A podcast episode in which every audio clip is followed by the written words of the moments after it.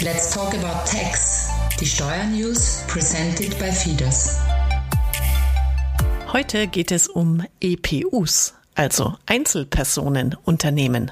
Hallo Daniel, schön, dass du wieder da bist. Hallo Angela, ich freue mich sehr, mit dir diesen Podcast aufnehmen zu dürfen. Ja, du. In meinem beruflichen Netzwerk, den Content Queens, sind auch ein paar Österreicherinnen dabei und fast alles so Einzelunternehmerinnen heißt ja Neudeutsch, so prima Solopreneur. Und da habe ich mitbekommen, dass das bei euch in Österreich EPU heißt. Die Abkürzung kannte ich vorher gar nicht. Wie ist das denn bei euch rechtlich geregelt und was bedeutet das? Ein EPU ist bei uns ein Ein-Personen-Unternehmen. Das kann ein Mann oder eine Frau sein, die sich selbstständig macht. Und das Wichtigste dabei ist, dass man weiß, dass es ein Einzelunternehmen ist, aber eben keine Angestellten hat. Also es ist wirklich jemand, der ganz alleine für sich arbeitet. Man hat auch kein Mitunternehmertum. Es ist aber trotzdem auf Dauer ausgerichtet und man ist ein Unternehmen der gewerblichen Wirtschaft. Mhm. Das, man merkt es ja auch, ähm, diese Projektarbeit nimmt ja zu, da passt es ganz gut und ich habe natürlich neugierig bin, wie ich bin auch mal gegoogelt, es gibt tatsächlich über 330.000 dieser EPUs bei euch in Österreich. Das sind bei rund 700.000 Unternehmen fast 50 Prozent. Finde ich echt beachtlich. Ja, das stimmt. Das ist in der Wirtschaftskammer bei uns schon ein eigener, richtig großer Zweig geworden. Und ähm, es hängt auch damit zusammen, dass die Leute flexibler werden wollen und dass halt auch die Lohnkosten in Österreich sehr, sehr hoch sind und deswegen viele in die Selbstständigkeit als EPU flüchten. Das heißt, kann oder darf dann so ein äh, EPU gar keine Angestellten haben? Nein, das ist so nicht ganz richtig, weil ein EPU, ein Ein-Personen-Unternehmen, ist nach wie vor ein Einzelunternehmen. Und ein Einzelunternehmer, ähm, der Dienstnehmer hat, das geht ja bei uns in Österreich genauso wie ein Personen GmbH und dann hat halt diese ESIS EPU als Einzelunternehmen Dienstnehmer und ist damit kein EPU mehr. Steuerlich passiert da gar nichts, das ist nur Begriffswelt. Ah, okay. Und was würdest du sagen, wie ist dein Tipp, wann macht so ein EPU Sinn für mich? So ein EPU macht Sinn, so wie heute bei der Jungunternehmerberatung in meiner Kanzlei, wenn sich jemand einfach schnell selbstständig machen will und einmal schauen will, ob es funktioniert. Wichtig dabei ist, dass es keine Haftung hat. Und da komme ich auch schon zum Unterschied zu einer Ein-Personen GmbH.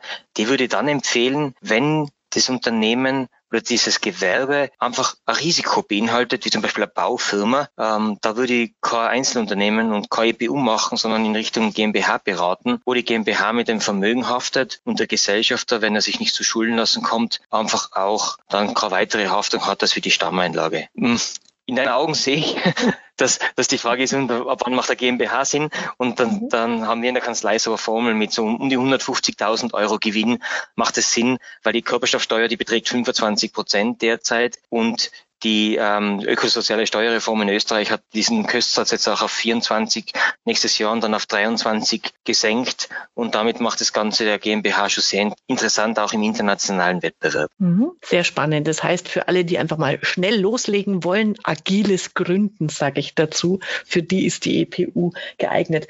Das heißt, brauche ich da eine Gewerbeberechtigung? Kann da jeder gründen? Ist das irgendwann was abhängig noch? Bei der Gewerbeberechtigung kann ich nur sagen, es gelten die gleichen gleichen Regeln als wie für alle anderen Unternehmen auch. Also es gibt da keine Vorteile, sondern man muss die Bestimmungen einfach einhalten. Okay. Das heißt, bei uns gibt es eben freie Gewerbe und reglementierte und wenn ihr reglementiertes EPU gründet, dann muss ich dort halt genau die gleichen Befähigungsnachweise nachliefern wie ein normaler Unternehmer auch. Alles klar.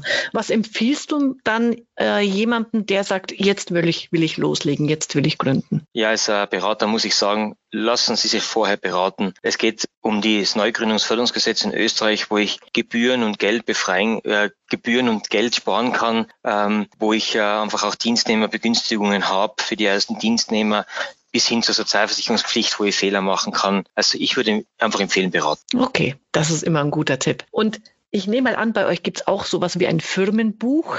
Kann ich mich da eintragen lassen? Muss ich mich eintragen lassen? Wie läuft es damit? Bei uns ist es so, dass Einzelunternehmer, die können sich freiwillig eintragen lassen ins Firmenbuch. Ähm, und zwar haben wir bei uns dem, das Thema des Einzelunternehmen lautet auf den Namen, in meinem Fall Daniel Nöbauer. Und ähm, wenn ich den Zusatz E.U. verwenden will, dieser Zusatz der steht für eingetragenes Unternehmen, dann ähm, kann ich auch einen Firmennamen wählen, wie zum Beispiel bei dir die Kanzleioptimisten E.U. Und im Firmenbuch kann ich dann nachschauen, äh, wer dann hinter diesem E.U. steht und dann sehe ich dort den Inhaber und ähm, damit vermeide ich einfach, dass ich meinen Namen hingeben muss und habe trotzdem die Möglichkeit, einen Fantasienamen zu wählen. Das ist schön. In Deutschland heißt es E.K. Da klingt natürlich EU viel, viel charmanter. Ja, das K ist bei uns Tiroler sehr, sehr beliebt, ähm, aber äh, E.U. gefällt mir einfach viel besser, muss ich sagen. Ja, genau. Super. Schon ganz viele Infos und Tipps. Und abschließend, jetzt haben wir ja dauernd äh, quasi EPU über die One-Man-Show gesprochen.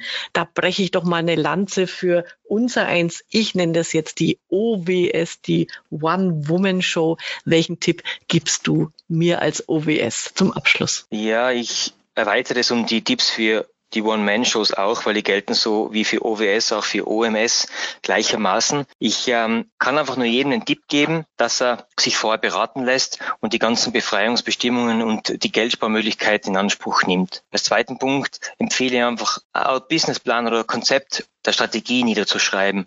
Das langt auf einer Seite, aber dass er einfach sich in kurzen Dingen das bewusst macht, was er machen will und auch Zahlen damit verbindet, was, welche Einnahmen will er haben und welchen Gewinn. Und ähm, nicht selten kommt es eben vor, dass der, der Jungunternehmer dann nach ein, zwei Jahren was ganz völlig anders macht, als wie er sich ursprünglich vorgestellt hat, weil einfach der Markt was ganz anderes verlangt, als wie er sich vorgestellt hat. Und das finde ich einfach gut, dass er das dann niedergeschrieben hat und sich da einfach orientieren kann. Das sind meine Tipps für eine erfolgreiche Gründung. Prima. Danke. Und äh, wer jetzt loslegen will und noch Beratungsbedarf hat, wendet sich gerne an die Berater von der FIDAS. Und beim einem der nächsten Podcasts, Daniel, will ich auf alle Fälle über die One Woman GmbH und One Man GmbH mit dir reden. Das ist bestimmt auch ein spannendes Thema. In diesem Sinne, danke dir und bis zum nächsten Mal. Danke, liebe Angela. Bis zum nächsten Mal. Tschüss. Wer jetzt noch Fragen hat zu diesem Thema, der kann sich einfach an die FIDAS Steuerberater Österreich wenden unter www.fidas.at. Bis zum nächsten Mal, wenn es wieder heißt Let's Talk About Tax, presented by FIDAS.